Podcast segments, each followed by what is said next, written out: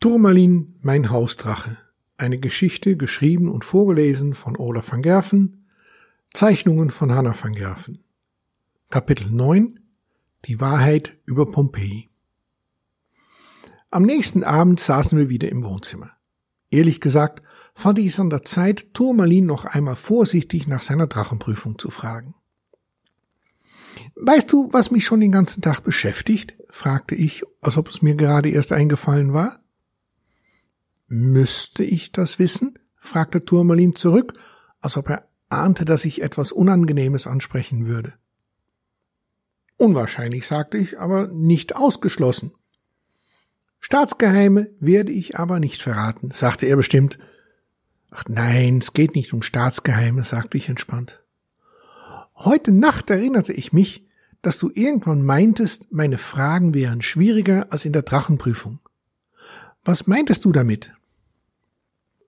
Kann ich mich nicht erinnern, sagte Turmalin in einem Ton, der genau dem Gegenteil bedeutete.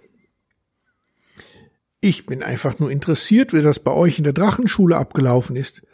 Ich musste in verschiedene Fächer schriftliche und mündliche Prüfungen ablegen. War das bei dir auch so? Turmalin schwieg und schien nachzudenken. Wir hatten eine schriftliche, eine mündliche und eine praktische Prüfung, sagte er dann. Als erstes natürlich die schriftliche. Drachengeschichte, Chemie, Physik, Geographie und, als wichtigste, Gefahrgut und Sicherheit. Ich erinnere mich noch an eine Frage in Geschichte, da ging es um Pompeji. Wir mussten genau die zeitliche Abfolge der Katastrophe nennen, die Warnsignale, die die Menschen damals ignoriert hatten, der Bericht der Untersuchungskommission und das Ergebnis, die Empfehlungen und noch viel mehr. Erzähl, was ist denn da passiert? Zunächst musst du wissen, fing Turmalin an, dass in der Nähe von Pompeji eine große Versammlungsstätte von Drachen war. In mehr oder weniger regelmäßigen Abstände trafen sich dort die Vertreter der verschiedensten Gruppen von Drachen zu einem Austausch. Dabei gab es auch ein Kulturprogramm und Wettbewerbe. Ganz am Anfang war alles ziemlich harmlos und unschuldig, doch im Laufe der Zeit wurde das Treffen immer größer und immer mehr Drachen nahmen an den Wettbewerbe teil. Es war unvermeidbar, dass auch die Menschen davon etwas mitbekamen. Aber die Kombination von geschicktes Handeln und Dummheit der Menschen führten dazu, dass sie alles auf ein Vulkan zurückführten. So wie bei dein Onkel. Genau, bestätigte Turmalin. War es aber bei meinem Onkel noch gelungen, die Menschen vom vermeintlichen Vulkan fernzuhalten, so ließen sie sich hier nicht vom Rauch und gelegentlichen Feuer beeindrucken, was auch wohl daran lag, dass es dort nicht immer heiß herging. Ein weiteren Faktor war sicherlich auch die Gier der Menschen. Pompeji lag an einer Stelle, wo man ohne größere Mühe einen wunderbaren Hafen anlegen konnte. Der festen Boden eignete sich gut für Häuser, und so kam es, wie es kommen mussten, die Menschen bauten eine Siedlung und ignorierten den Vulkan. Nun musst du wissen, dass eine Disziplin bei diesen Drachenfesten das Felsschmelzen war. Felsschmelzen? fragte ich erstaunt. Ja. Ein uralten Drachensportart, der heute kaum noch ausgeübt wird. Jeder Drache bekommt einen Behälter mit Felsbrocken und muss diese dann so schnell wie möglich erhitzen und zum Schmelzen bringen. Das ist nicht ohne Gefahr, denn wenn sich Wasser in den Steinen befindet, kann es zu explosionsartigen Dampfwolken kommen. Um das zu vermeiden, mussten die Felsen dann auch wochenlang vorgewarmt werden. Die Menschen, die das aus der Ferne beobachteten, sahen dann Dampfwolken aufsteigen und warnten sich gegenseitig, dass der Vulkan bald wieder explodieren könnte. Die kluge Köpfe hatten beim Bau ihrer Häuser darauf geachtet, dass sie nicht den Abfluss des Veranstaltungsgelände gebaut hatten. Aber mehr Menschen auf dem gleichen Platz führte dazu, dass diese einfache Regeln missachtet wurden. Und da wir uns immer noch sehr zurückgehalten hatten, gab es nie wirklich Unfälle. Und wie kam es dann zu der Katastrophe, wollte ich wissen? Ihr wart doch so vorsichtig und rücksichtsvoll. Nun, wie ich schon sagte, setzte Turmalin seine Geschichte fort, es kamen immer mehr Drachen zu dem Festival und in dem Jahr mehr als zuvor. Es waren sogar so viele Drachen da, dass die Organisation nicht genug Felsen hatte trocknen können für den Wettbewerb. Was damals keiner wusste, schon in den Jahren zuvor hatte sie immer wieder gemogelt beim Trocknen. Doch in diesem Jahr gab es ein weiteres Problem. Langsam aber sicher waren die Felsen, die für den Wettbewerb geeignet waren, fast verbraucht. Nun gab es zwar auf dem Meeresboden noch ein Vorrat, aber davon hatte man immer die Flügel gelassen. Du ahnst es schon, das Risiko vom Wasser im Fels war einfach zu groß. Da kam das Angebot von einige Drachen, besonders günstig die benötigte Felsen zu beschaffen, genau rechtzeitig. Keiner prüfte genau, und so bekamen die beiden Drachen, Fesu und Fius, den Auftrag, die Steine zu besorgen. Die Untersuchungskommission stellte später fest, dass dies der entscheidende Fehler gewesen war. Das kommt mir irgendwie bekannt vor. Es muss billig und schnell und die Sicherheit bleibt auf der Strecke. Da sind Drachen also den Menschen sehr ähnlich. Nicht alle Drachen sind so, sagte Turmalin, der ein beleidigte Schnute zog.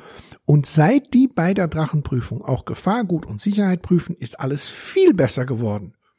Oder hast du jemals gehört, dass sich die Katastrophe von Pompeji wiederholt hat? Da musste ich Turmalin recht geben. Pompeji war einmalig, bis jetzt jedenfalls. Da hast du recht, antwortete ich also. Aber erzähl weiter, was passierte dann? Nun, die Veranstalter trockneten die gelieferte Felsen so gut wie es ging, und es kann den Menschen in ihrer Siedlung nicht verborgen geblieben sein, dass vermehrt Dampf aus dem Berg entwich. Die Menschen ignorierten das, und von den vielen Drachen, die später sagten, sie hätten gewusst, dass so etwas passieren würde, machte vorher keiner den Mund auf. Jeder hatte seine eigenen Gründe zu schweigen. Die Untersuchungskommission hat später festgestellt, dass ein wichtiges Sicherheitssystem auch nicht funktioniert hat. Schmelzfähiges Gestein hatte die Überdruckkanäle blockiert und keiner wusste, wie das hätte passieren können. Böse Zungen behaupteten im Nachhinein, dass Fesu und Fius dafür verantwortlich waren. Sie hätten so künstlich eine Knappheit an geeignetes Gestein für den Wettbewerb geschaffen. Bewiesen aber wurde das nie. Ich schüttelte den Kopf. Es war unvorstellbar, dass dies alles bis heute für die Historiker verborgen geblieben war. Wurde hier vielleicht versucht, etwas zu verheimlichen? Dürften wir als normale Menschen die Wahrheit nicht erfahren? Wie froh war ich in dem Augenblick, dass Turmalin mir endlich die wahre Geschichte offenbarte. Obwohl, wahre Geschichte? Ich sehe, du bist zutiefst erschüttert, sagte Turmalin, aber ich kann dir sagen, du bist da nicht der Einzige. Besonders bitter ist das aber, wenn man berücksichtigt, dass es gute 17 Jahre zuvor bereits einen Unfall mit erheblichen Schäden gegeben hat. Da waren aber die Überdruckkanäle noch frei gewesen und hatten die Menschen lediglich ein mehr oder weniger heftiges Beben erlebt.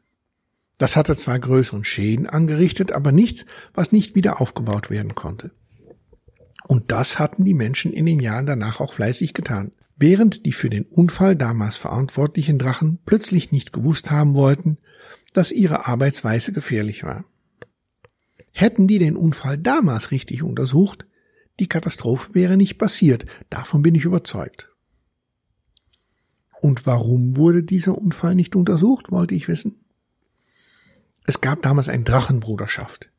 Die sorgte dafür, dass ihre Drachen an alle wichtige Positionen saßen. So gelang es, eine Untersuchung zu verhindern. Zum Glück war das nach der Katastrophe nicht möglich, sonst hätten wir die Wahrheit bis heute nicht gekannt.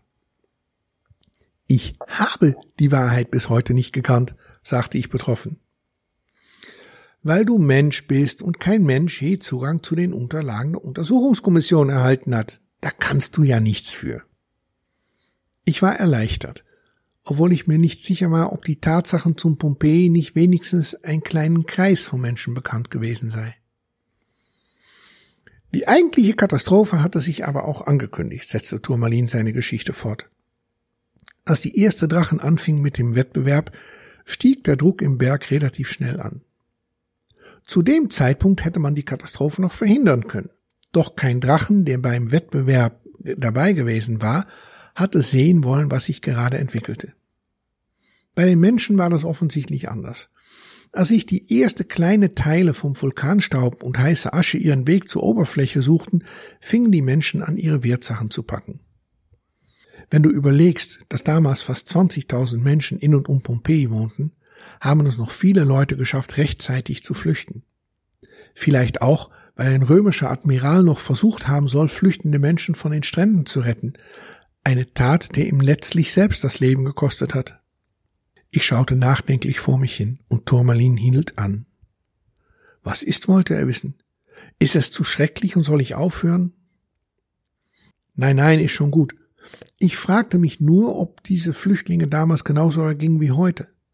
Alles verlieren, nichts mehr haben, neu anfangen müssen und dann von ihrer neuen Umgebung als Schmarotzer bezeichnet werden. Kaum vorstellbar, dass es so etwas über Jahrhunderte immer noch geschieht. Turmalin schwieg ebenso. Er schien sich plötzlich zu realisieren, dass sich in mancher Hinsicht die Geschichte wiederholt. Ich wünschte mir, Menschen würden aus solcher Ereignisse lernen, dass es immer wieder Katastrophen gibt und dass jeder irgendwann zu Flüchtling werden kann, sagte ich. Da muss ich dir recht geben, pflichtete Turmalin bei. Aber um die Geschichte zu Ende zu bringen. Die erste Runde der Wettbewerbe war vorbei und die Menge an geschmolzene Steine war bereits jetzt größer als je zuvor. Da mutet es fast als Wahnsinn an, dass man auch die zweite Runde spielen ließ. Immer mehr flüssigen Stein und immer mehr Druck. Dass da keiner aufgefallen sein soll, dass die Kanäle verstopft waren, scheint unmöglich, auch wenn die Untersuchungskommission später niemanden hat nachweisen können, es gewusst zu haben. Ob aber da die Katastrophe noch abzuwenden gewesen wäre, ist unsicher.